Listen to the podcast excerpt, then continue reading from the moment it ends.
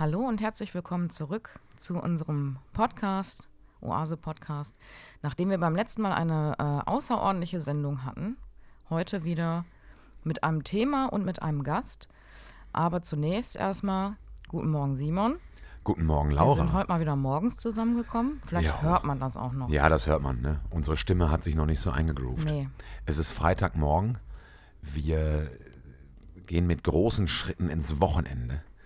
Also ich zumindest. Du hast, glaube ich, noch Uni später. Morgen auch. Morgen auch. Ja, guck mal, ich nicht. Belastend. Total belastend. Ich äh, bin total entspannt. Auch äh, trotz äh, der Tatsache, dass wir es 10 vor 11 haben, was ja für Sozialpädagogen eher so halb sieben ist. Zumindest für mich, um das, um dieses Klischee mal ein bisschen aufrecht zu erhalten. Aber wir hatten auch gestern noch lange Presbyterium, das heißt, ich konnte gar nicht so, so früh Feierabend machen. Das ist dann in Ordnung. Ne, oder? Aber trotzdem, ich bin topfit und ich, und ich freue mich total auf die, auf die Folge heute, weil äh, wir haben einen tollen Gast und ähm, einen mir sehr lieben Gast, den ich schon ewig nicht mehr gesehen habe. Aber es hat jetzt geklappt, dass wir uns hier präsentisch treffen. Und ich kann schon mal ein bisschen spoilern. Wir nehmen heute diesen Podcast auf, aber hinterher nehmen wir beide, also der Gast und ich, äh, noch einen Podcast auf für, für, für seine Podcast-Reihe. Äh, dazu er erzählen wir aber gleich bestimmt noch was. Aber erstmal, Laura, wie geht's dir denn überhaupt? Mir geht es gut. Ich hatte die Woche sau viel zu tun, weil jetzt die Uni wieder losgegangen ist und ich, ähm, aber alles per Zoom natürlich, ne? So kann ich ganz viel Zeit sparen, tatsächlich. Ähm, und muss jetzt äh, Arbeit und Uni unter einen Hut kriegen. Aber das äh, klappt bis jetzt ganz gut. Ist aber auch erst die zweite Woche, also Lehrjahre sind keine Herrenjahre, ne? so. sagt man ja. So. Es ist aber wirklich schön, mal anderen Input zu bekommen während dieser Pandemie, muss ich ehrlich sagen, weil ja, das glaube ich. Ähm, die Streamingdienste sind ausgeschöpft. Ich- und deswegen äh, setze ich mir jetzt immer vormittags vor, vor den Laptop. Ja, das ist auch gut so. Also meine Woche war Zoom-technisch katastrophal. Ich hatte gefühlt nur Zoom-Sitzungen und auch immer so viele lange und anstrengende Zoom-Sitzungen. Das war schon abgefahren. Ich bin dann auch froh, wenn jetzt bald irgendwann Wochenende ist. Das habe Ja. ich mir auch, glaube ich, verdient nach der Woche. Ich hatte auch echt eine Menge, eine Menge zu tun. Apropos Zoom. Hm. Möchtest du mal bitte unseren Gast vorstellen und vielleicht das Thema schon mal ein bisschen ans Teasern? Ach so, ja stimmt, das könnten wir eigentlich mal machen. Wir haben heute einen Gast hier bei uns im Oase-Podcast, einen Gast, der heute Morgen aus Köln gekommen ist. Äh, so viel darf ich ja verraten, datenschutzmäßig, glaube ich. Äh, ein Gast, der sowohl in Köln als auch in Düsseldorf arbeitet, glaube ich. Ne? Und zwar ähm, ein, ein, ein Gast mit ganz viel evangelischem Stallgeruch. Und zwar freue ich mich sehr, ähm, den lieben Kollegen und Freund Daniel Dreves vom Amt für Jugendarbeit der Evangelischen Kirche im Rheinland äh, begrüßen zu dürfen. Hallo Daniel.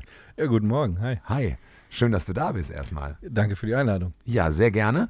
Äh, Das ist ja eine, eine, eine doppelte Einladung quasi gewesen. Das habe ich ja gerade schon gesagt. Jetzt machen wir eben Oase-Podcast und danach machen wir deinen Podcast noch. Der ist dann äh, auch bei Spotify, glaube ich, zu hören. Genau. Das heißt, wenn ihr äh, die Schnauze nicht voll kriegt von uns, äh, dann könnt ihr direkt gleich, gleich nach diesem Podcast äh, Daniels Podcast hören. Der nochmal wie heißt? Äh, kalter Kaffee und trockene Kekse. Und ihr werdet den Simon dann auch ein bisschen ernster mal erleben. Oh, ja, aber manchmal bin ich ja auch ernst. Also auch hier im Podcast bin ich manchmal ernst. Naja, Daniel, ähm, schön, dass du da bist. Schön, dass du deine Zeit für uns gefunden hast und schön, dass vor allem, dass du ins wunderschöne Mühlheim an der Ruhr gekommen bist, in, in den schönen Ruhrpott, äh, aus dem Rheinland, aus Köln. Erzähl doch mal ein bisschen was über dich, damit die Hörenden mal so, so mal so einen Eindruck von dir bekommen. Ja, ich bin froh, dass ich immer wieder da sein kann. Ne? Ähm, es ist jetzt ein Jahr her, ziemlich genau, dass ähm, ich das letzte Mal hier war. Ähm, ja, also ich arbeite für das Amt für Jugendarbeit in Düsseldorf, wobei ich die ganze Zeit in Köln arbeite. Also Ah, das okay. ist die gute Art, in Düsseldorf zu arbeiten als Kölner. ähm, genau, meine Aufgaben da ist, sind im Wesentlichen die Organisation des Jugendcamps, das äh, letztes Jahr ja dann leider ähm, der Pandemie zum Opfer gefallen ist. Und, ähm, in, und ansonsten bin ich für verschiedenste Projekte zuständig, für Gedenkstättenfahrten, für internationale Jugendarbeit, aber auch ähm, bin bei uns für die sozialen Kanäle zuständig, ähm, für Kommunikation und ja, jetzt war jetzt auch einfach ganz viel dabei, Projekte mir auszudenken, Mut zu machen und ähm, zu zeigen, dass äh, nicht alles doof ist gerade. Du hast es gerade schon gesagt, äh, du hast im letzten Jahr das äh, oder, oder das eigentlich fürs letzte Jahr geplante Jugendcamp, was hier in Mülheim hätte stattfinden sollen. Das Jugendcamp ist so ein bisschen wie so ein kleiner Kirchentag für Jugendliche auf landeskirchlicher Ebene. Ähm, da hast du maßgeblich äh, mit, ähm, mit dran, dran mitgeplant und mitgearbeitet. Du warst Gesamtleiter äh, dieses, dieses Camps und da haben wir beide uns auch kennengelernt, weil ich ähm, abgeordnet war äh, hier aus dem Kirchenkreis an der Ruhr, um mit einer halben Stelle da mit, mitzuarbeiten. Da haben wir uns kennengelernt und, und auch schätzen gelernt, das kann ich zumindest äh, für mich sagen. Und ähm, dass wir, also das ist zum Beispiel einer deiner Arbeitsbereiche, diese Großveranstaltungen beispielsweise zu planen, ähm, durchzuführen ähm, und aber auch, du hast gerade gesagt, äh, Projekte, ähm, egal ob präsentisch oder auch digital und so weiter, das ist also so, so dein Ding. Genau, Projekte. Also im Wesentlichen ist es das. Ähm, ich finde das auch schön, weil das immer so das sind so Wellenbewegungen. Ne? Mhm. Also man, man, man hat manchmal Phasen, da ist nicht viel und dann wird das immer mehr Arbeit bis zum Projekt und dann wird das durchgeführt. Da kann ich auch ohne Probleme mal 60, 70, 80 Stunden die Woche arbeiten, wenn das dann ansteht. Und, ähm, und danach fällt es ab und dann freut man sich, dass es hoffentlich gut funktioniert hat. Und mhm dann geht auch schon irgendwie irgendwann wieder das nächste Projekt los. Manchmal überschneiden sich die Wellen, dann ist es ein bisschen voller, aber grundsätzlich ähm, finde ich das total schön. Ähm, diese Wellen zu haben. Das heißt, du hast also kein klassisches Jugendzentrum oder Jugendhaus oder so, wo du arbeitest, wo du einen festen ehrenamtlichen Stamm hast oder sowas, sondern äh, du kommst viel rum und arbeitest auch einfach mit vielen verschiedenen Menschen zusammen.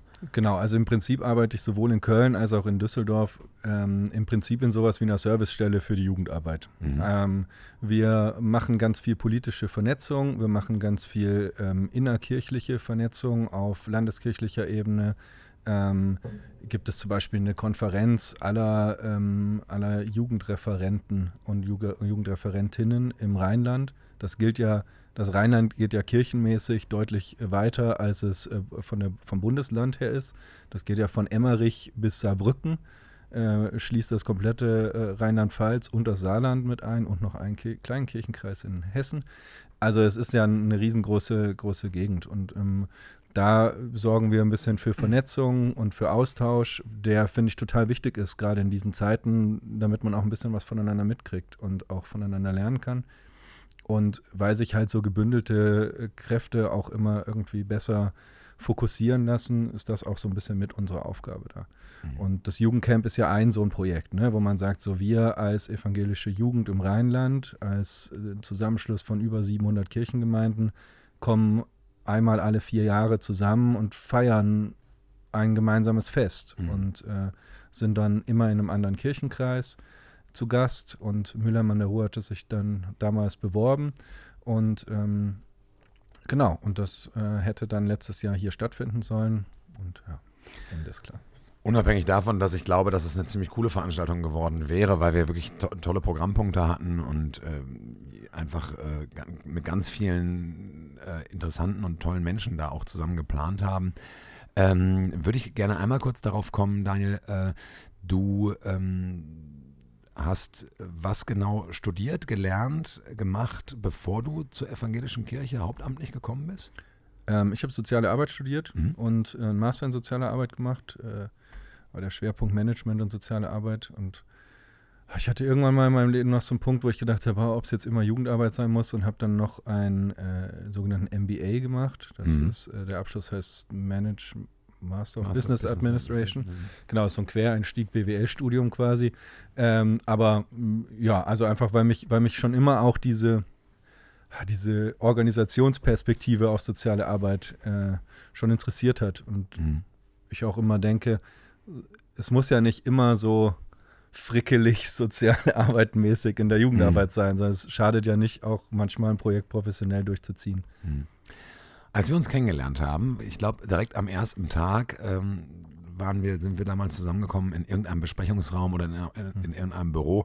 Wir sind gleich alt, wir sind beide Jahrgang 85, mhm. glaube ich, ne, genau. Und äh, ich habe äh, dann, also ich bin in dieses in dieses äh, Gespräch rein oder, oder in, in diese Planung rein, ähm, so ein bisschen auch mit der Erwartung, äh, ja gut, das ist Jugendarbeit in der evangelischen Kirche, da werden jetzt wahrscheinlich eine Menge alte Menschen sitzen und über Jugendliche reden äh, und ihre alten Laptops rausholen, wenn überhaupt, oder, oder ihre Moleskin-Kalender und dann, naja, ähm, nicht gerade das äh, repräsentieren, was, was Jugendliche vielleicht heutzutage so machen. Und dann kamst du rein mit deiner Cap und mit äh, deinen, deinen Sneakern und so. Und das war mir natürlich sofort sympathisch, weil äh, ich ja auch so da, da, so ein bisschen ähnlich unterwegs bin und ähm, hast als allererstes gesagt, ja, und dann, und dann kriegt ihr alle iPads und dann machen wir das erstmal über Videokonferenz und so und so und so. Und das ist ja eigentlich alles ganz easy. Und ich dachte mir so, boah, krass, solche Leute gibt es auch in der Kirche. Abgefahren. Ähm, Im Prinzip, also muss ich ein bisschen gestehen, dass, dass der Kontakt zu dir ähm, äh, zum, zum Amt für Jugendarbeit generell, aber insbesondere zu dir, mir auch nochmal so ein bisschen die Augen geöffnet hat, wie Arbeit in der Kirche auch funktionieren kann. Also da wussten wir alle noch gar nicht, äh, was der Coronavirus ist. Da war es für uns völlig klar, dass wir in unserem äh, Team ähm, zur Planung des Jugendcamps äh, zum Beispiel mit, mit Skype und so weiter gearbeitet haben, dass wir da Videokonferenzen gemacht haben. Es war völlig klar, dass alle ein iPad bekommen haben, äh, da, da, damit wir alle auf dem technischen äh, gleichen Stand sind und so weiter. Und ähm, das, das assoziiere ich sehr mit dir und mit deiner Art zu arbeiten. Wir haben uns da auch schon viel äh, darüber unterhalten, als wir keine Mikrofone vor der Nase hatten. Und deswegen ist das heute so ein bisschen auch das Thema, wo wir vielleicht auch darauf hinaus wollen, nämlich Jugendarbeit und Digitalisierung äh, und Kirche und Digitalisierung. Welche Chancen stehen dahinter? Ähm, welche, welche Möglichkeiten, äh, welche Grenzen, welche Gefahren? Ähm, und vielleicht auch so, mal so ein bisschen mit dem, mit dem äh, Blick darauf, äh, wie sich Kirche und insbesondere auch Jugendarbeit in Zukunft, äh, ob jetzt Pandemie ist oder nicht, da, dahingehend auch aufstellen kann. Mhm. Ähm, es, außerdem haben wir noch ein noch ein kleines anderes Thema, wo wir später noch, noch drüber reden wollen, nämlich über den Zukunftskongress in, in Mülheim, der im nächsten Jahr stattfinden soll. Also da, da werden wir auch noch zu kommen. Ähm, Jugendarbeit und Digitalisierung. Wenn ich das jetzt mal so raushaue, was, was fällt dir ein? Was, äh, worüber müssen wir sprechen? Also ich finde über wahnsinnig viel. Ähm, das eine ist, was du schon angesprochen hast. Ich finde ähm, die Ausstattung von, äh, von Jugendarbeit ähm, ist, ist ein total wichtiges Thema und da äh, spielt auch so ein bisschen die, die Verantwortung von jetzt in unserem Fall Kirche als Leitung eine, eine Rolle. Wir müssen darüber sprechen, welche Rolle hat Jugendarbeit eigentlich in Digitalisierung. Also wir nutzen das alle, WhatsApp und äh, früher Facebook, jetzt sicherlich mehr Instagram. Und die Frage ist schon bei vielen da, müssen wir jetzt auch noch einen TikTok-Channel haben?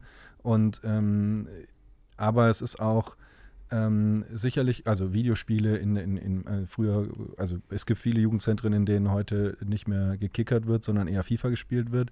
Ähm, all das finde ich, find ich total spannend, aber auch die Frage, müssen wir auch manchmal das Mahnmal sein? Müssen wir mal sagen, Leute, überlegt euch auch mal, unter welchen Bedingungen ihr das nutzt. Es gibt so einen schönen Satz, der heißt, wenn das Produkt nichts kostet, dann bist du das Produkt. Mhm. Denn finde ich, ist in der Jugendarbeit, also dann darf man auch jungen Menschen durchaus nochmal nochmal vorhalten und sich überlegen, ob man das wirklich so haben mhm. möchte. Also es ist ein super enges Thema und jetzt nach einem Jahr Pandemie finde ich, äh, denke ich mir auch, es ist eine Story von wahnsinnig viel Kreativität und verpassten Chancen. Mhm.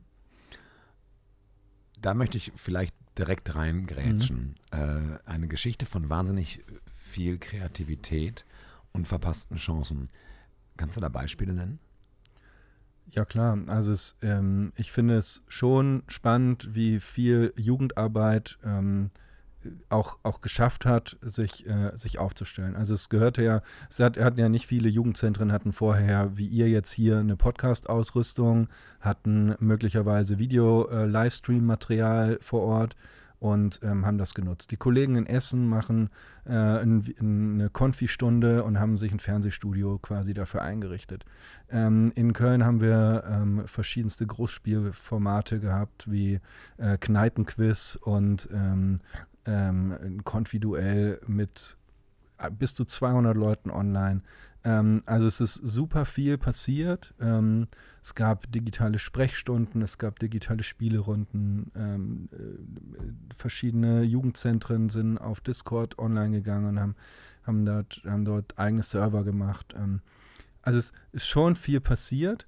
Aber ich finde halt, also was, was, was auf jeden Fall verpasst worden ist, ist mal gemeinsam Dinge zu tun. Also mhm. es ist immer noch in unserem Denken, das, das, also das Denken ist nicht digital. Mhm. So, wir sind immer noch selber für uns verantwortlich. Jede Kirchengemeinde für sich, jedes Jugendzentrum für sich. Und ähm, was im Digitalen ja der große Unterschied ist, ist, dass wir keine Grenzen mehr haben.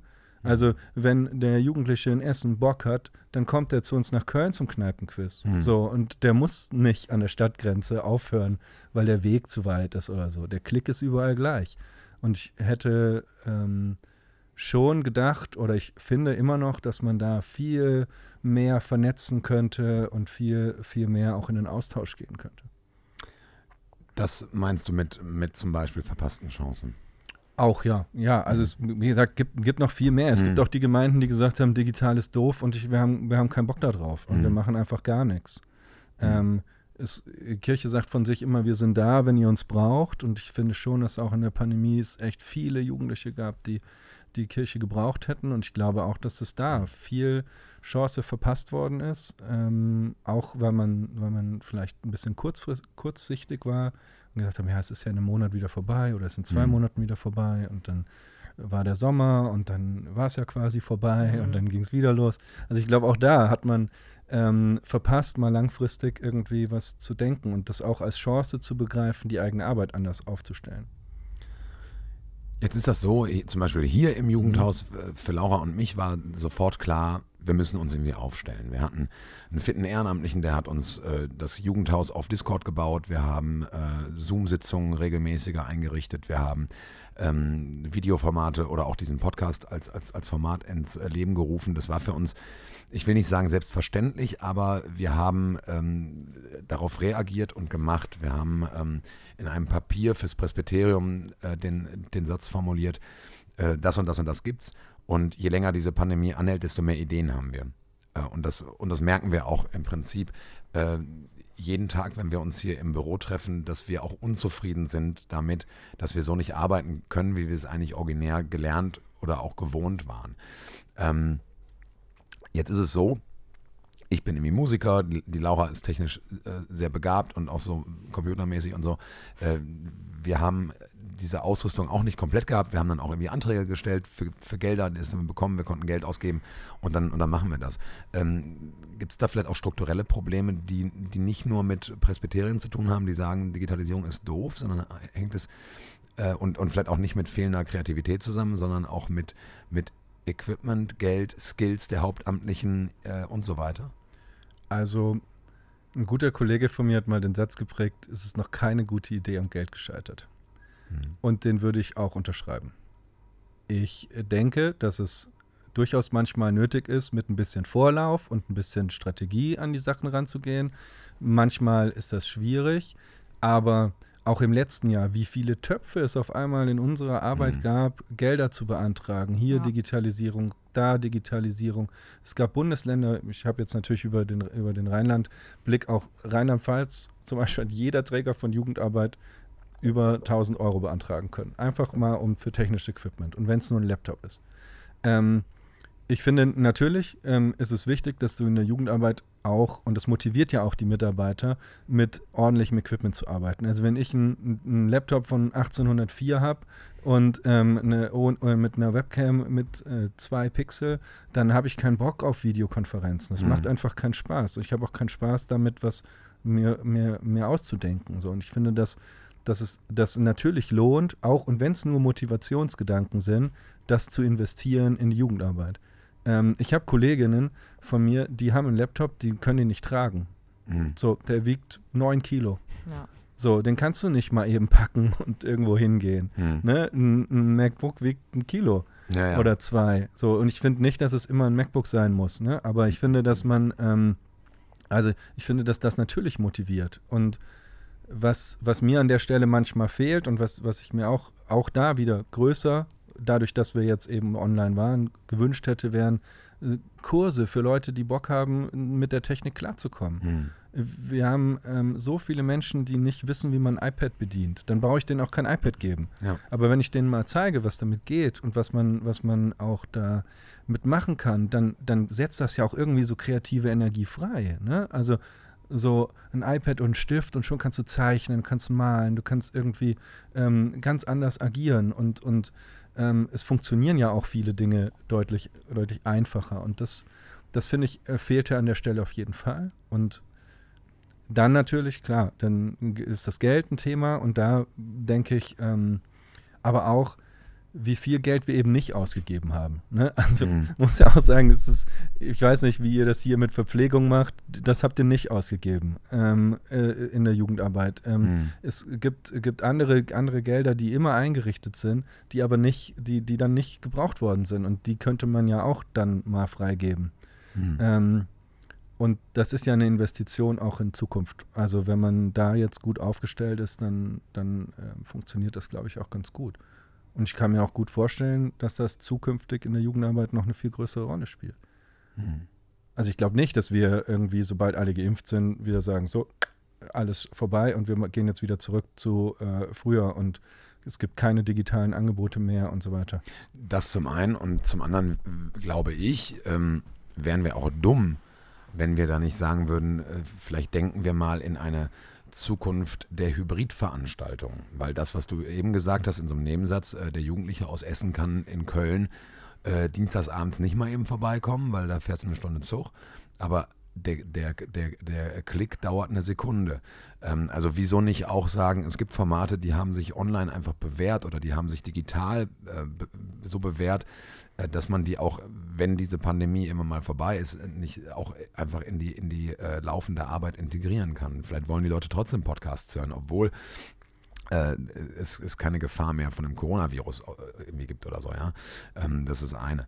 Ähm, zu dem, was du gerade gesagt hast, ähm, ein guter Freund von mir, der auch hier schon mal Gast im Podcast war, äh, der erste Gast, der Benny Pohl, ähm, der sagt immer als, als Förderschullehrer, ähm, wenn es darum geht, äh, ja, braucht ihr denn wirklich so ein gutes Equipment und so weiter, äh, sagt er immer, ähm, ich will nicht immer Schrott für Schrott haben. Denn das hat auch was mit Wertschätzung zu tun, ob ich äh, dem, dem Jugendleitenden äh, den, den äh, Laptop von 1804 gebe oder sage, ja klar gibst du jetzt mal Geld für einen vernünftigen Laptop aus, weil du musst ja auch vernünftig arbeiten können. Das ist das eine. Das andere, was mir dazu einfällt, ist, ich habe ähm, diesen Satz schon sehr häufig gesagt innerhalb des letzten Jahres, nämlich ich bin so froh, dass ich mit einer Zielgruppe arbeite, die in der Lage ist, relativ schnell und spontan und mit unfassbar vielen Skills diese digitalen Angebote auch annehmen zu können, erstmal. Ja? Also weil von ihrer Erziehung, von, von dem Stand, wo sie gerade stehen, technisch und so weiter, da man überhaupt nicht darüber diskutieren muss, dass ich denen erkläre, also die mussten mir erklären, was ein Discord-Server ist, zum ja. Beispiel. Ne? Ähm, das ist natürlich ein großer Vorteil bei uns im Bereich. Der Nachteil da dabei ist, glaube ich, dass, dass, dass unser Klientel auch schnell merkt, wenn was schlecht ist und wenn was, wenn was nicht so gut klappt. Ähm, mal auf dem Bereich Gesamtkirche gesehen, wie würdest du das ähm, sehen? Ähm, weil Jugendarbeit ist ja nicht, nicht der einzige Arbeitsbereich in Kirche, der sich jetzt digitalisiert hat oder, oder der da zumindest mehr für getan hat. Bei uns in der Gemeinde, die eine sehr progressive Gemeinde ist, die auch von Anfang an gesagt hat, ja, wir müssen Geld ausgeben, macht ihr mal, wir vertrauen euch und so, da, da waren wir sehr froh drum.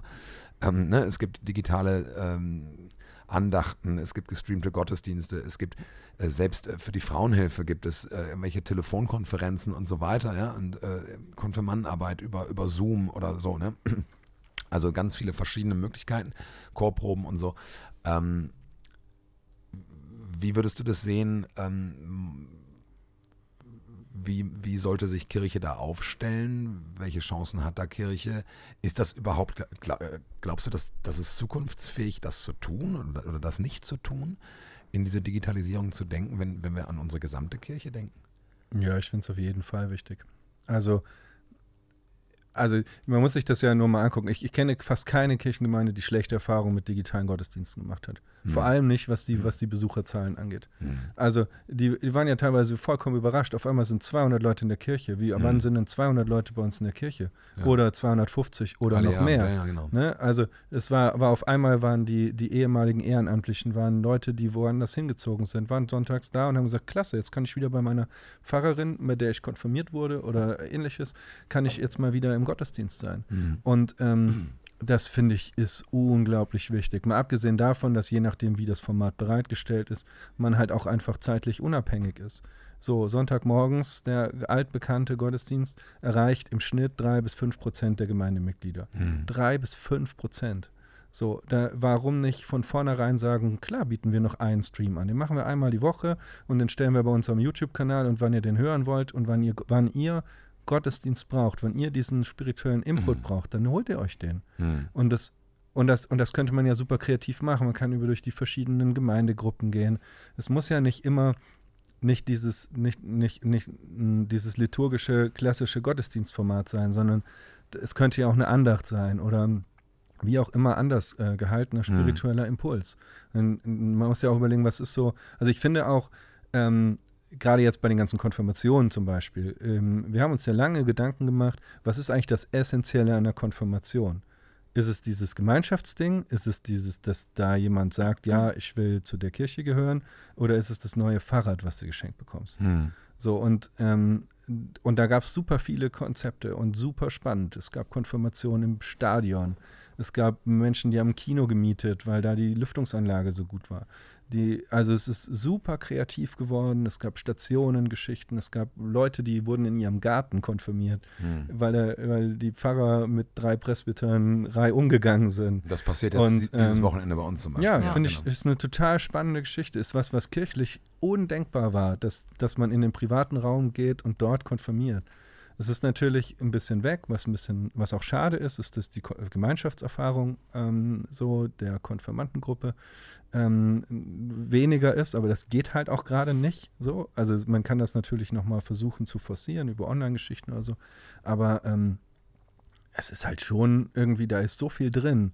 Und ich, ähm, und dann muss man sich halt wieder fragen, muss das jeder für sich machen oder können wir das auch irgendwie koordiniert hinkriegen? Mhm. Ähm, und ich finde die Arbeit, also wenn man sich mal eingegroovt hat, dann ist die Arbeit auch gar nicht mehr so groß. Einmal die Woche eine halbe Stunde Andacht aufnehmen. Da brauchst du anderthalb Stunden für, ähm, um es nachher noch halbwegs ordentlich zu schneiden und dann geht's raus. Hm.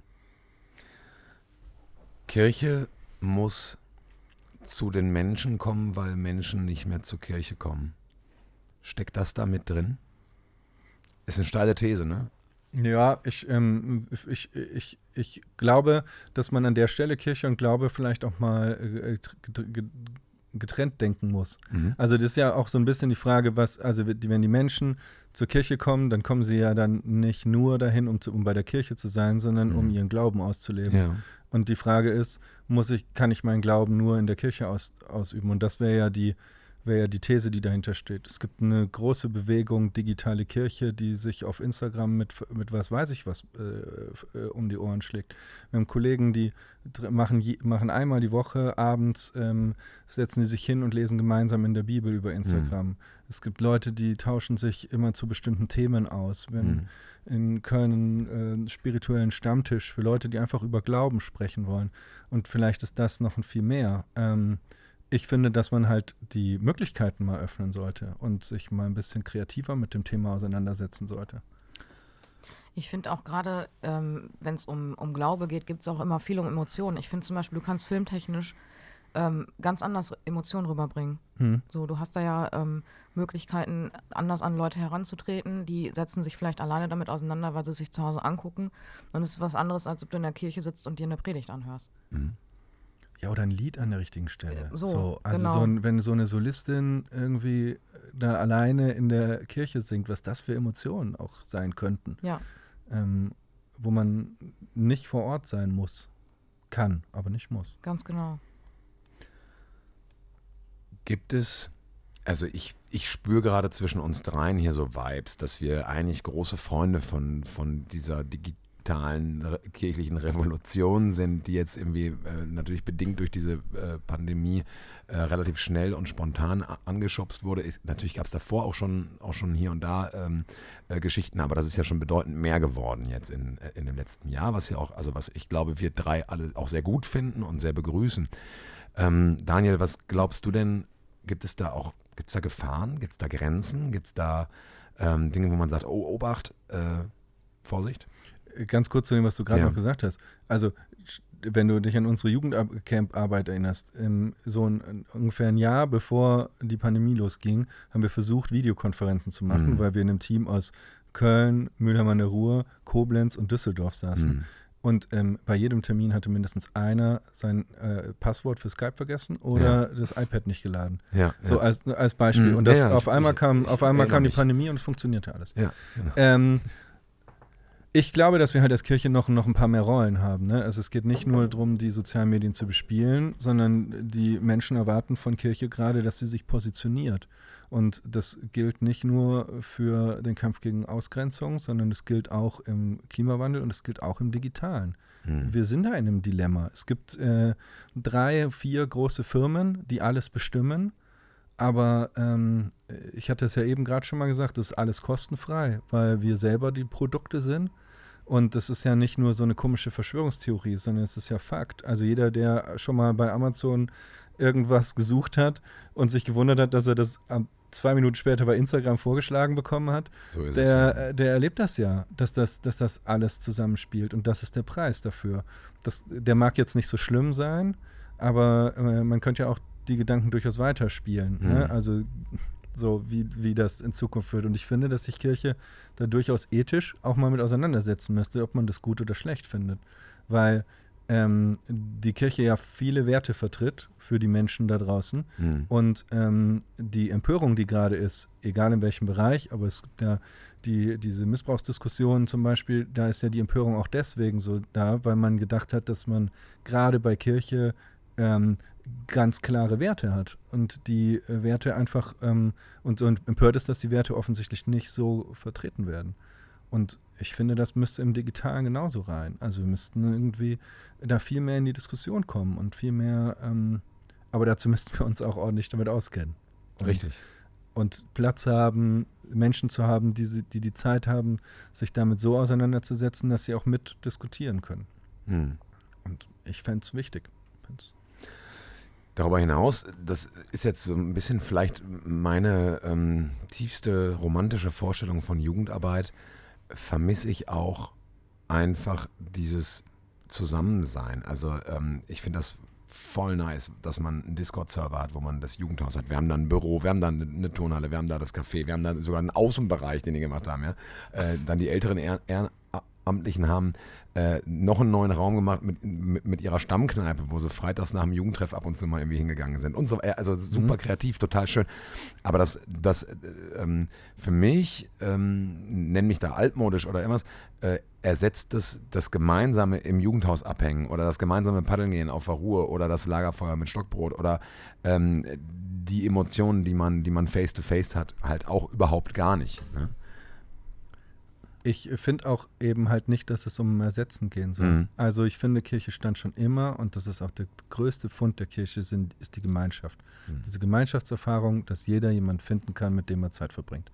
So, ähm, wenn du mit Menschen zu tun hast, die in der Jugend mit Kirche zu tun haben, werden sie dir fast alle von diesen unglaublichen Erfahrungen auf den Freizeiten, ja. von denen ihr ja auch regelmäßig hier im Podcast berichtet, von denen ich auch noch 40 Stories hätte, ähm, so wenn wir alle immer davon erzählen. Und die wird, die wird nicht digital stattfinden. Darum mhm. geht es auch, glaube ich, ja. gar nicht. Aber ähm, man, man müsste sich mal über die Gedanken bereit machen, was das denn trotzdem dazu führt. Also vielleicht gibt es jetzt Jugendliche, die in der Pandemie angefangen haben, euch zu hören. Mhm die ihr aber noch nie gesehen habt. Hm. Die werden, äh, zum ersten Mal dreht sich das, dass ein Jugendlicher hier in den Jugendraum kommt. Du sagst, hör, wer bist du denn? Er sagt, ja, ich kenne dich doch. Ich höre doch die ganze Zeit euren Podcast. Hm. Und das ist doch auch total spannend, was das für ein Drehmechanismus im Bereich äh, Anonymität, hm. Beziehungen und so weiter zu tun hat. Normalerweise kennt der Pfarrer äh, oder die Pfarrerin äh, wahrscheinlich jeden Menschen im Viertel schon von Kind auf, weil sie mhm. irgendwo schon mal kennengelernt haben. Aber jetzt vielleicht nicht mehr, weil die Leute nämlich äh, die YouTube-Streams gesehen haben, weil die äh, irgendwie die anderen Online-Angebote genommen haben und denen wird das wirklich was gebracht hat. Mhm. Und man und kommt dann dahin und es gibt einen anderen Vorsprung. Also mhm. es ist, man ist einfach, das Gleichgewicht ist in die andere Richtung mitunter so gekippt. Aber und das ist halt auch eine Chance. Also ich erinnere mich an die zwei, drei Mal, die ich in der Jugend in einem Jugendzentrum war, dass es schon ein komisches Gefühl war, diese Treppe runterzugehen mhm. und man weiß nicht, wer, wer man jetzt, mhm. wer, wer erwartet einen, dann kommt man durch die Tür und steht im Raum und alle gucken einen an. Mhm. So, das muss ich gerade nicht so haben, weil mhm. ich weil ich einen ganz anderen Zugang habe und aber vielleicht sogar einen ganz coolen Zugang, weil ich nämlich eine andere Chance habe, dich so kennenzulernen, die ich vielleicht nicht anders genommen hätte. So, und das, das sind ja auch Dimensionen, die man, die man äh, an dieser Geschichte nochmal mitdenken muss. Ein anderer Riesenvorteil ist, das ist die Erfahrung, die Laura und ich gemacht haben, dass äh, dieses Thema Digitalisierung auch ein Riesenthema ist, wo die Jugendlichen mir als Hauptamtlichen mal sagen können, äh, wo der Ziegenbock den Honig hat und mal sagen können, ey Simon, ich habe übrigens einen Discord-Server hier mal gebaut und, äh, und ich sage, wie, was ist ein Discord? Also da hat sich auch was total verschoben. Ich kann ganz, ganz viel lernen. Ähm, und ich meine, ich, ich bin jetzt 35 ne, und nicht 85, aber trotzdem, das, das ist ja eine so krass schnelle Entwicklung. Ähm, deswegen habe ich mir noch ein großes Stichwort aufgeschrieben, nämlich Partizipation innerhalb dieser Digitalisierung und generell innerhalb von Jugendarbeit ist Partizipation ja ein großes Thema. Ein Thema, was wir sehr ernst nehmen, ein Thema, was du sehr ernst nimmst, das weiß ich. Ich glaube, wir, wir verfolgen dann eine ähnliche Arbeitsethik, was das angeht. Ähm, aber äh, da, da gibt es ja auch nochmal riesengroße Chancen. Ja, und das ist ja auch nötig. Also ich meine, das ist ja auch Thema des Podcasts, über den, ja. mit dem, äh, über das wir nachher nochmal äh, auch nochmal da mehr sprechen. Aber es ist halt auch, ähm, ich finde, dass es, dass es eigen, eigentlich ist es ja spannend. Es müsste ja selbstverständlich sein. So, also es ist, bringt ja niemandem was, wenn äh, du sagst, ich beschließe jetzt Donnerstag pack, äh, backen wir Pizza im, im, Jugendzentrum. Und dann kommen die Leute und haben alle überhaupt keinen Bock auf Pizza. Mhm. So, das ist ja die, die erste, der erste Minischritt der Partizipation, wo du dir sagst, hm, vielleicht sollte ich da mal vorher die Jugendlichen fragen. Oder ähm, der Jugendraum soll umgestaltet werden und du denkst, denkst dir, boah, die haben doch garantiert Bock auf eine Karaoke-Maschine. Mhm. So, und so, ne? Und dann und dann fragst du aber vielleicht vorher, so die drei, vier, fünf, zehn, die hier ständig kommen. Ich habe mir überlegt, ihr habt bestimmt Bock auf Karaoke und die sagen, nee, vergiss es. Da haben wir überhaupt keinen Bock drauf. Und das ist ja der erste Punkt. Aber ich finde halt, dass wir, dass wir das auf, auf kirchlich auf viel größere Beine stellen müssen. Und da bin ich sehr froh, dass wir seit 2019 gab es eine große Jugendsynode in der Evangelischen Kirche im Rheinland und Partizipation ist ein Riesenthema gewesen. Mhm. Wir haben äh, vier beispielhafte Partizipationsprojekte im ganzen Rheinland, die jetzt gestartet sind, die überlegen sollen, wie man das alles bauen kann. Mhm. Ähm, und gleichzeitig gab es Beschlüsse. Es ist jetzt beschlossen worden, dass in jedes Presbyterium erstmal mindestens ein Mensch unter 27 berufen, nachberufen werden soll. Ja. Also man hat, man hat auf, mit einer Quote reagiert, auf einen Missstand, einen offensichtlichen Missstand, was schon mal gar nicht so schlecht ist.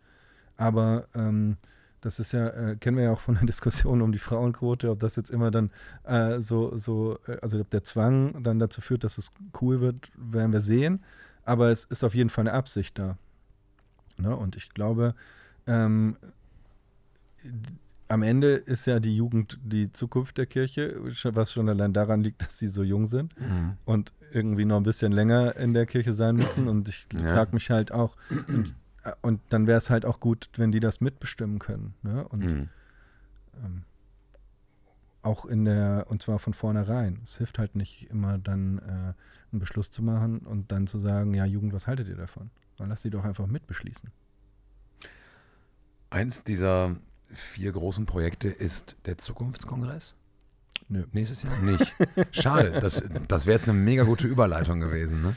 Äh, aber ähm, dennoch, es gibt, ähm, wenn wir schon beim Thema Partizipation sind, ähm, es gibt diesen, diesen Zukunftskongress im nächsten mhm. Jahr hier in Mülheim.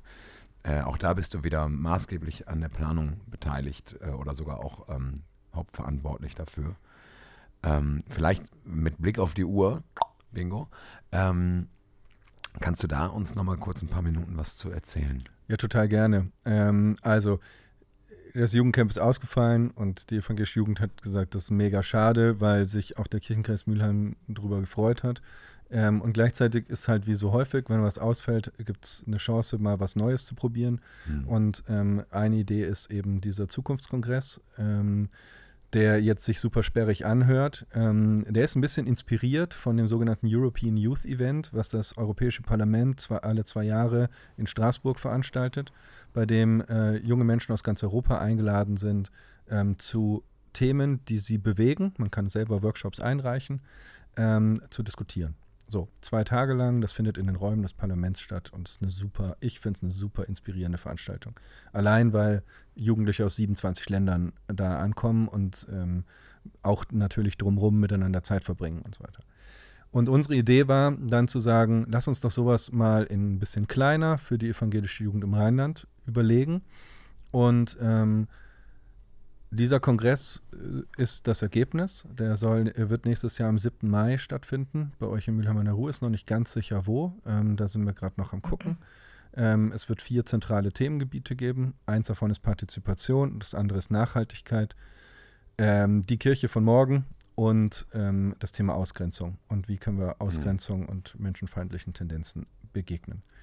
Und ähm, in diesem Ding sollen im Prinzip auf super vielfältige Weise soll es coolen, cool, coole Workshops geben, kleine Vorträge, kleine ähm, Diskussionen und man soll sich halt im einen Tag mit diesen Themen beschäftigen und wir wollen gucken, was sind unsere Thesen für die Zukunft, wie ähm, wollen wir, dass sich Kirche, dass wir uns in die Zukunft aufstellen, was diese Themen angeht. Und dazu werden wir inspirierende, hoffentlich Menschen einladen, die mhm. dazu forschen, die da selber Projekte zu machen, die, also auch ein Mix so, ne? Ich will, das soll keine Uni-Veranstaltung sein, ja. sondern es ist halt so ein, gibt Leute, gibt Leute, die ein ganz konkretes Projekt haben, aber es gibt auch Leute, die sich ein bisschen theoretischer damit auseinandersetzen.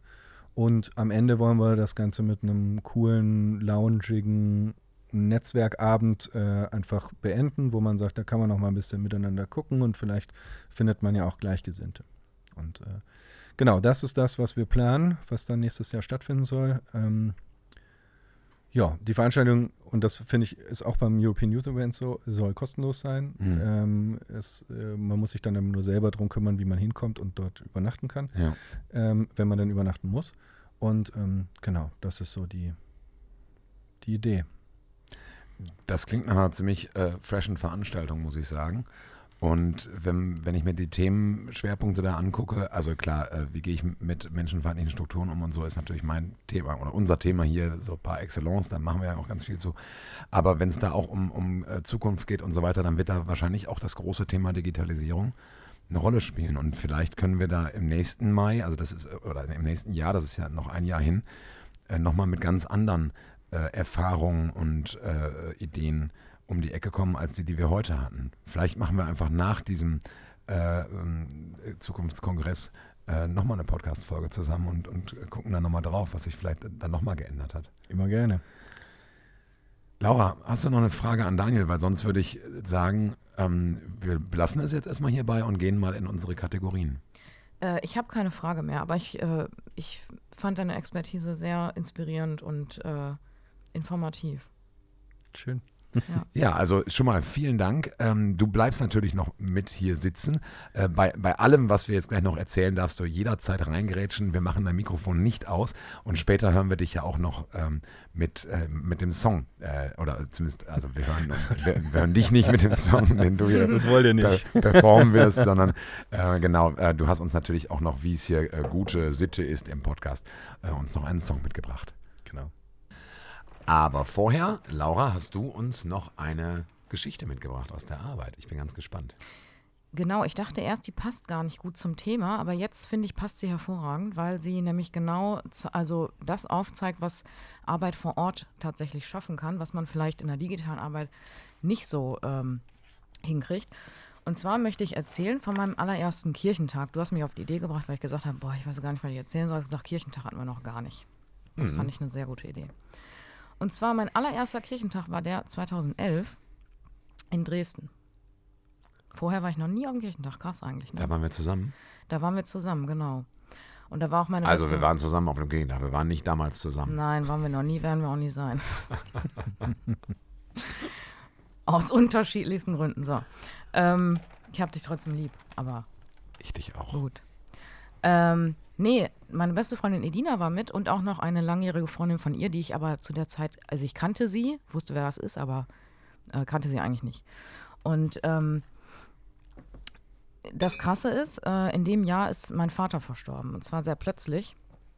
Und ähm, ich, war, ich war 18 Jahre alt und das ähm, hat natürlich unsere Familie irgendwie komplett aus dem Leben gerissen, weil es sehr überraschend kam. Und äh, ich kann mich an das ganze Jahr danach sehr schlecht erinnern.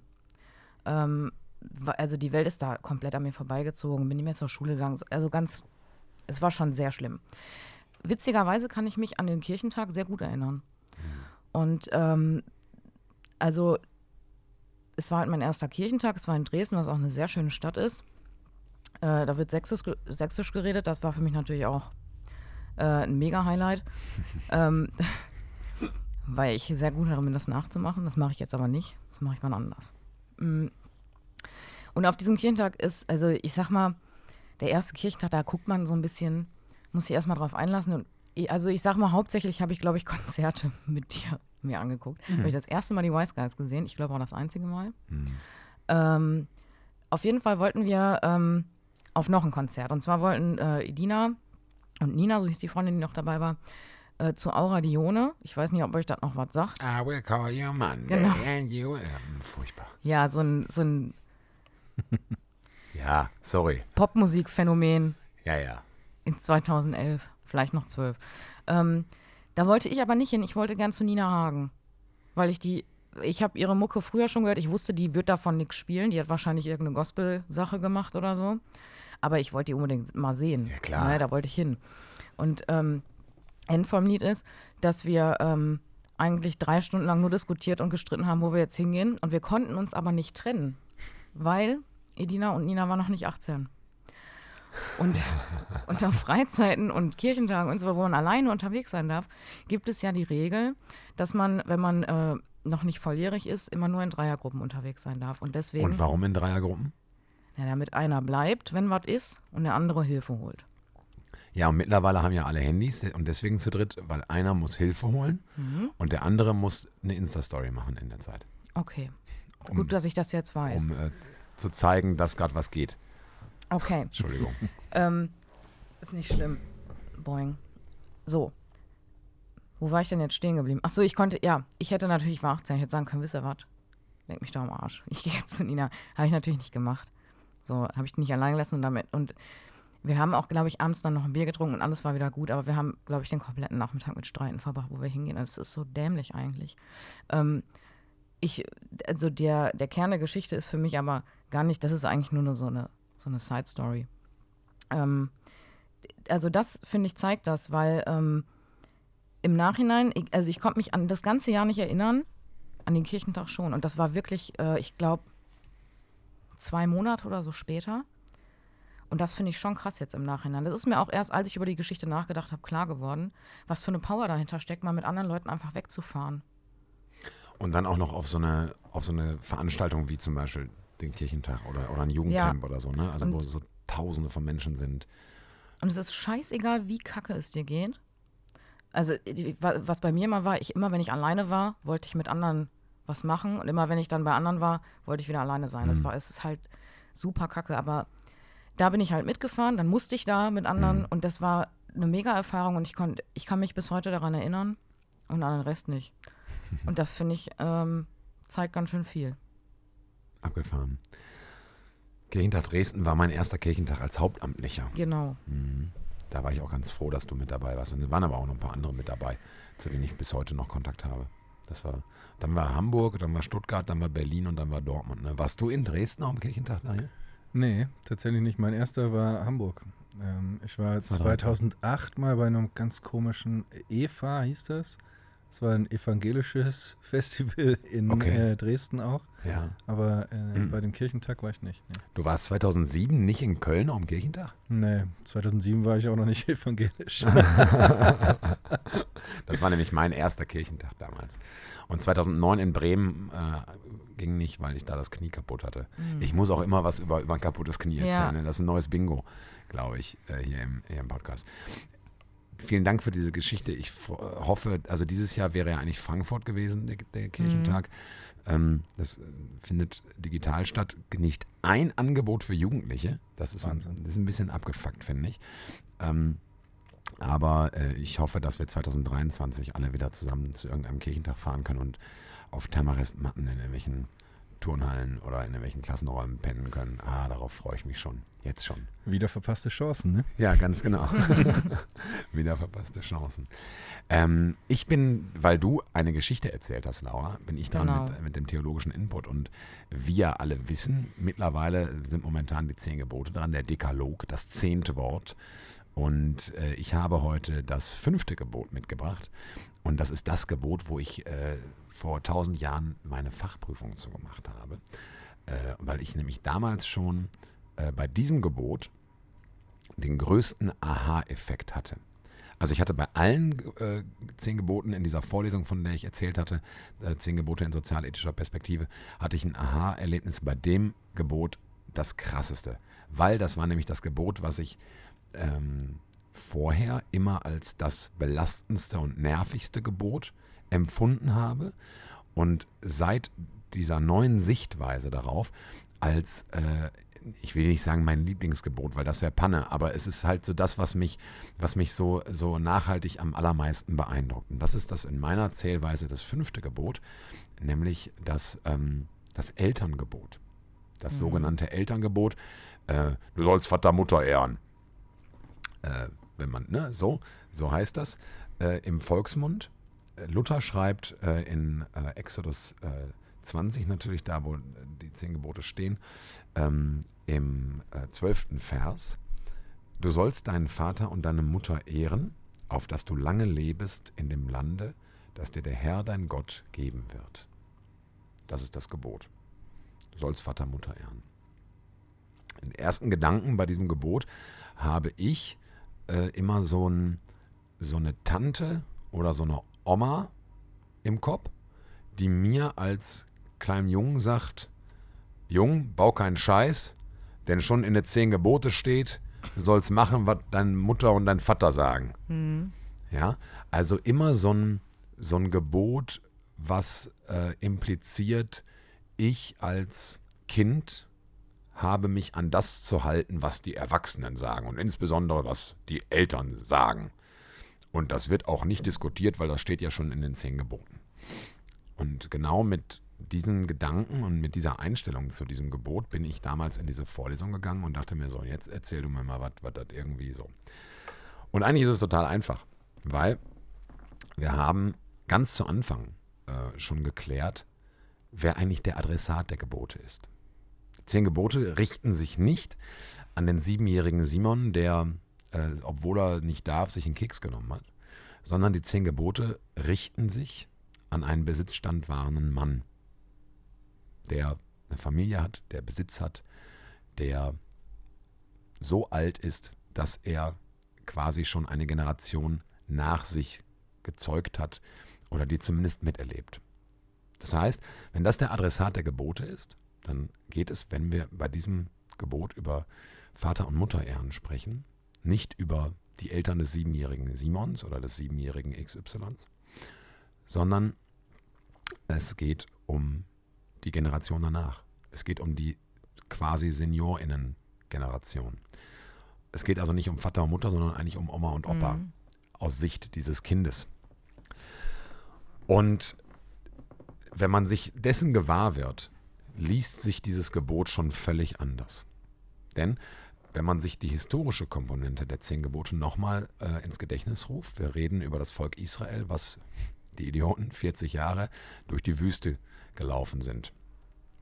Ein Nomadenvolk ohne festen Wohnsitz, ohne Bundesgerichtshof, ohne irgendwas, ja. Das haben wir ja alles schon geklärt. Und äh, also ein Volk, was darauf angewiesen war, dass alle Leute fit genug sind und irgendwie sportlich genug sind, mitzulaufen. Dann sind, sind ein Nomadenvolk und haben ja ein Ziel, das gelobte Land. Jetzt haben die ein paar Umwege genommen, offensichtlich, weil ne, 40 Jahre, 250 Stunden, dann haben wir ja schon. einfach im Kreis gelaufen. Ja, haben wir ja schon mal geklärt. Haben wir hier nicht schon mal? Völlig egal. Nein, doch, die Düne kenne ich. Nein, das ist eine andere Düne. So, wahrscheinlich. Also so wird es wohl gewesen Ja, sein. Wer hat eigentlich gesagt, dass Moses das macht? Der liebe Gott, ach so, ja, wenn, ja gut, wenn Gott das sagt. ja dann. Ne, so, also so muss es ja irgendwie gewesen sein. Auf jeden Fall, ähm, wir reden darüber, man soll Oma und Opa ehren. Man soll auf die Acht geben, man soll sie mitziehen. Ja, wir reden über ein Nomadenvolk, was in der Wüste lebt. Die haben keine Altersvorsorge, die haben keine Seniorenheime, die haben ja nichts. Das, das gibt es nicht. Ähm, und wenn du nicht mehr fit genug warst, mitzugehen, wenn du keine Aufgabe mehr hattest, dann wurdest du am Wegesrand ausgesetzt und auf Wiedersehen, sieh zu. Ja? Ähm, weil du quasi für die, für die Gemeinschaft dieses, dieses Volkes oder dieser Gruppe nichts mehr beitragen konntest und alle aufge, aufgehalten hast. Und dieser Ansatz in diesem Gebot, so wie ich es lese, bedeutet ja im Prinzip, ähm, es ist völlig egal, ob du noch etwas Nützliches zu tun hast oder ob du uns aufhältst oder ob du schwach bist oder ob du stark bist. Du bist zu ehren und du bist mitzuziehen. Mal ganz davon ab, dass alte Menschen für unsere Gesellschaft und auch für die damalige Gesellschaft mit hundertprozentiger Sicherheit ganz viel beizutragen hatten. Mit ihrer Erfahrung, mit ihrer Weisheit, mit ihren Meinungen, mit ihrer Zeit, ja, also auch heute, wie viele Familien funktionieren nur, nur deswegen so gut, wie sie funktionieren, weil es Oma und Opa gibt, die auf die Kinder aufpassen, die vielleicht äh, Tochter und Sohn vom Kindergarten abholen oder von der Schule, die, ähm, ja, äh, aber, aber auch mit, mit, mit ihrer Weisheit tatsächlich, die man, die man anrufen kann und fragen kann. Wie viele Menschen kenne ich, die sind Mitte 30, die sagen, boah, wenn mein Auto kaputt geht, dann rufe ich auf jeden Fall zuerst die Mama an und, und, und frage, was Sache ist. Und die sagt dann, ruf den ADAC an, Kind, alles ist gut. Und ich denke mir, ey, ihr seid 35, ihr habt einen Doktortitel, was ist los mit euch? Ja, und äh, das, das klingt jetzt flapsig, aber das geht genau in, in die gleiche Richtung. Ähm, und wir reden also von vor zweieinhalb, 3.000 Jahren, äh, haben Leute gesagt, ey, wir müssen diese Menschen mitziehen. Diese Menschen haben nach wie vor einen Wert und selbst wenn die keinen Wert haben, sind sie mitzuziehen. Das ist ein, ein grundethisches Gebot, dieses äh, Elterngebot.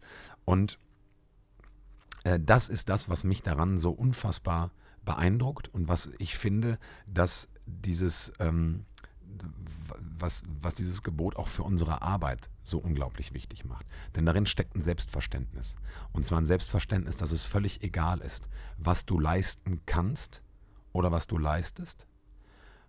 Du gehörst mit dazu und du wirst mitgeschleppt. Und das unabhängig davon, wer du bist, wie fit du bist, welche Gebrechen du hast oder eben nicht und so weiter. Man, man gibt aufeinander Acht. Und der einzige Skill kann nicht sein, ich bin fit genug, ein Zelt aufzubauen und zu laufen und die Ziege durch, durch die Wüste zu, zu treiben, sondern das, das, das wird nicht gewertet. Und das, finde ich, ist ein, ein Grundsatz, den wir uns alle eigentlich auf die Fahne schreiben sollten. Ähm, denn das Gebot geht ja nicht nur, du sollst Vater, Mutter ehren, sondern das Gebot geht so im Wortlaut, du sollst deinen Vater und deine Mutter ehren, auf dass du lange lebest in dem Lande, das dir der Herr, dein Gott, geben wird. Das heißt, darin steckt auch ein, eine, eine Versicherung für einen selbst. Ja, denn auch ich werde irgendwann, jetzt, ich bin gerade 35, ne? ich bin gesund, ich bin sportlich, ey, wer will was machen? Wir reden gerade auch über Corona zum Beispiel, ja. Und trotzdem muss ich wissen, irgendwann werde ich irgendwann hoffentlich in die Situation kommen, wo ich nicht mehr so kann wie jetzt, wo ich nicht mehr so leistungsfähig bin wie jetzt, wo ich vielleicht nicht mehr der Gesellschaft so viel zurückgeben kann wie jetzt gerade und so weiter. Ja, ähm, und das ist die Versicherung für mich, dass auch mir das widerfahren sollte, kann und wird. Und zum Thema Corona, ich trage die Maske, ich achte auf, auf alles, was irgendwie möglich ist, um, um, um diesen Virus äh, so, so klein zu halten, wie irgend geht. Natürlich auch, weil ich selber keinen Bock habe, ihn zu bekommen, aber insbesondere auch aus solidarischen Gründen. Denn es gibt Menschen, die diesen Virus in aller Wahrscheinlichkeit nach äh, bedeutend schlechter wegstecken werden als ich. Ja, und so weiter. Und mein sehr geschätzter ähm, Professor äh, Okko Herlin, äh, der damals diese, ähm, diese Vorlesung gehalten hat, der hat einen Begriff geprägt für dieses Gebot, der mir mein Leben lang nicht aus den Sinn kommen wird. Und zwar hat er, das, also das, was ich jetzt gerade in 10 Minuten erzählt habe, hat er in 90 Minuten erzählt. Äh, und das ist natürlich nochmal viel, viel besser alles aufgedröselt und so, aber das ist ja auch gar nicht unser Anspruch hier. Und der, das Fazit zu diesem Gebot war, wenn dieses Gebot heißt, es ist egal, wer du bist, was du kannst, wie fit du bist, was du leistest oder nicht leistest. Du wirst mitgezogen, du bist Teil dessen und alle kümmern sich um dich und du kümmerst dich um alle. Denn das steckt damit drin. Dann ist dieses Gebot die, und das ist jetzt ein Zitat von Okko Herlin, die Magna Carta der sozialen Arbeit. Wenn ich mir dessen nicht bewusst bin und wenn ich diese innere Haltung nicht habe, dann kann ich nicht sozial arbeiten, nicht Sozialarbeiter sein, nicht Sozialpädagogin sein, nicht irgendwas.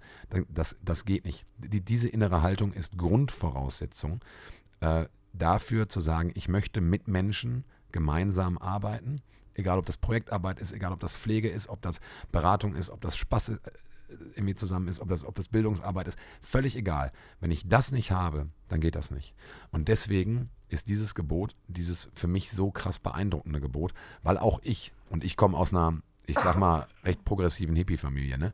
Aber selbst ich wurde damit konfrontiert, dass ja schon in den zehn Geboten steht, dass, halt, ne, dass du machen sollst, wie man. Nein. Und deswegen ist dieses Gebot nicht nur die, die Magna Carta der sozialen Arbeit, sondern dieses Gebot befreit auch alle Kinder da draußen und alle Jugendlichen da draußen, denen gesagt wird, du musst aber machen, was die Alten sagen. Darum geht es überhaupt nicht. Denn dieses Gebot ist, geht nicht an die Kinder, sondern das Gebot geht an die Erwachsenen, die als die Stärksten der Gesellschaft die Verantwortung für alle insbesondere tragen. Und deswegen war ich sehr, sehr froh, dass ich dieses Gebot heute, also ich hätte das gerne bis zum Schluss aufgehoben, aber das wäre doof, wenn ich dann irgendwie erst das zehnte Gebot und dann das fünfte ja. Mal. Also das fünfte Gebot, du sollst deine Mutter und deinen Vater ehren. Das, das habe ich, ich nämlich, Das hätte ich jetzt gefragt, ob das jetzt quasi der Höhepunkt war und damit die Serie beendet ist oder ob da jetzt noch die Serie, die ist nicht beendet. Gut. Aber das war trotzdem so ein, so ein, so ein ähm, Bergfest. So ein Bergfest, so ein, so ein bisschen, ja. Also Höhepunkt geht ja auch, also man kann ja auch nach dem Höhepunkt nochmal weitermachen, ne? Kurz Pause und dann äh, oder so. Also das geht ja alles. Und insofern, ähm, ich bin ja beim nächsten Mal, ach nee, da haben wir keinen Gast, da bin ich wieder dran. Aber ne, auch so, also das, deswegen, ne, das war aber das ist schon auch ein Höhepunkt jetzt gewesen. Mhm. Bin, ich mag das Gebot sehr. Nur mal dazu jetzt, sag ich mal. Vater, Mutter ehren. Bibel zu. Song. Zack. Zack. Song. Lieber Daniel, ich habe dich gefragt, im, oder ich, ich habe dir die Aufgabe gegeben, äh, als wir telefoniert haben und uns verabredet haben hier für den Podcast, äh, ob du vielleicht einen Song mitbringen könntest, der, der dir einfällt in Bezug zur Jugendarbeit der, oder aus deiner eigenen Jugend oder den du irgendwie verbindest damit, hast du gesagt, ja, äh, ist kein Problem, ich kann auch 50 mitbringen. Einen hast du mitgebracht. Ich bin aber die ganze Zeit nach am überlegen, welchen ich nehme. ja, ich bringe euch mit äh, von den Beginnern Gustav Ganz. Ich oh, finde, ein bisschen gute Laune könnte uns äh, nice. äh, gut tun. Und ähm, das hat so eine schön positive Message. Ich weiß nicht, wie oft ich den Song privat gefeiert habe, aber ihn auch schon auf Freizeiten gehört habe und ähm, am Ende von Projekten und in der Phase, wenn man mal gerade keinen Bock hatte auf das Projekt. Und ja, ja ich finde, das ist ein ein guter Song für eure Playlist. Äh, das ist ein Megasong und zu Gustav Ganz muss ich einmal ganz kurz Klammer auf, Klammer zu machen, wenn ich darf. Und zwar, als ich noch Ehrenamtlicher war, war ich 2006 auf einer Freizeit in Kroatien und äh, da hatten wir ähm, auch die Möglichkeit, dass, äh, dass, dass, dass Teilnehmende auch Andachten zu Songs halten konnten. Und ganz viele Teilnehmende hatten ganz viele sehr ernste Sachen zu sagen. Äh, und dazu auch sehr ernste Songs. Wir hatten Eminem und wir hatten äh, die Red Hot Chili Peppers und wir hatten, ich weiß nicht, Pink Floyd und so und The Doors und so ein Kram. Also es war auch, also viele Andachten waren auch so sehr düster und sehr nachdenklich. Viele Leute haben viel geweint und so.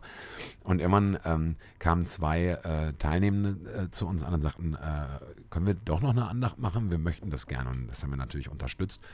Und dann waren die dran und haben zu zweit eine Andacht gemacht äh, zu Gustav Ganz von den Beginnern und haben diese Andacht also die ging so zwei, drei Minuten nur und haben irgendwie in so einem Dialog einfach nur aufgezählt, was alles Bock macht und was das Leben lebenswert macht. Und das ist dann so geendet in so einem, so, und jetzt kriegt euch mal alle ein, Andachten können noch mal richtig Bock machen und wir pumpen den Song jetzt noch mal richtig laut und da machen wir Party. Und wir sind, na, also in dieser Andacht, als der Song dann zum Schluss noch mal lief, alle aufgesprungen und haben angefangen zu dancen und haben voll krass Party gemacht, obwohl das gar nicht das eigentliche Abendprogramm war. Es war völlig egal, es war alles über, über den Haufen geworfen.